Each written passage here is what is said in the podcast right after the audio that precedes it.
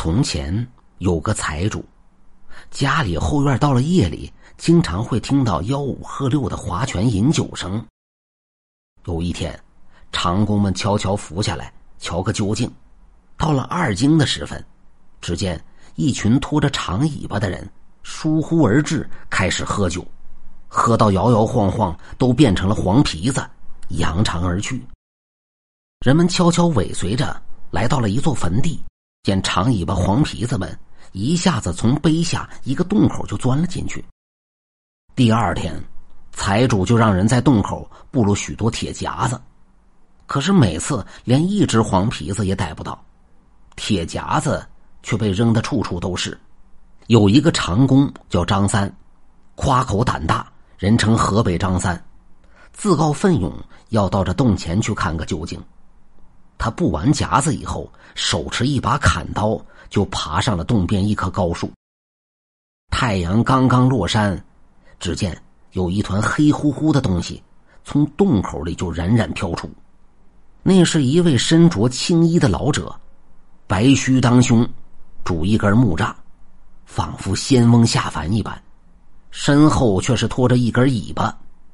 老者将铁夹子三下五除二的拨到了一边。很生气的自言自语的说道：“哪个混账东西，在路上放这么多夹子，弄得孩儿们都不敢出门。”张三看到这一幕，仿佛走了三魂六魄，那砍刀就脱手而落。说来也巧，那砍刀掉下去以后，正好砍在那老者的尾巴上。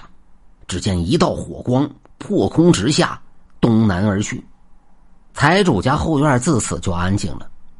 忽然有这么一天，有外地来人寻访河北张三，说是家中有鬼怪作祟，请了多少法师都没有效果。那怪每天来时，便先作歌：“天不怕地不怕，就怕河北张三那一下。”张三有了那一刀做底，便欣然前往。晚间趁那鬼怪饮酒不备，一刀就甩劈过去，一声惨叫，复见一道火光夺门而出。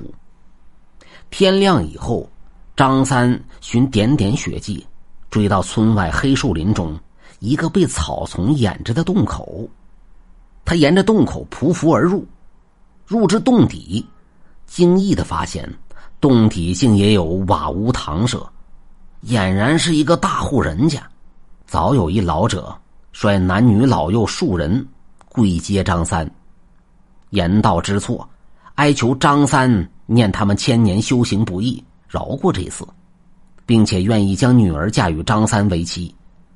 张三心中不忍，又见妻女貌若天仙，便欣然在洞中住了下来。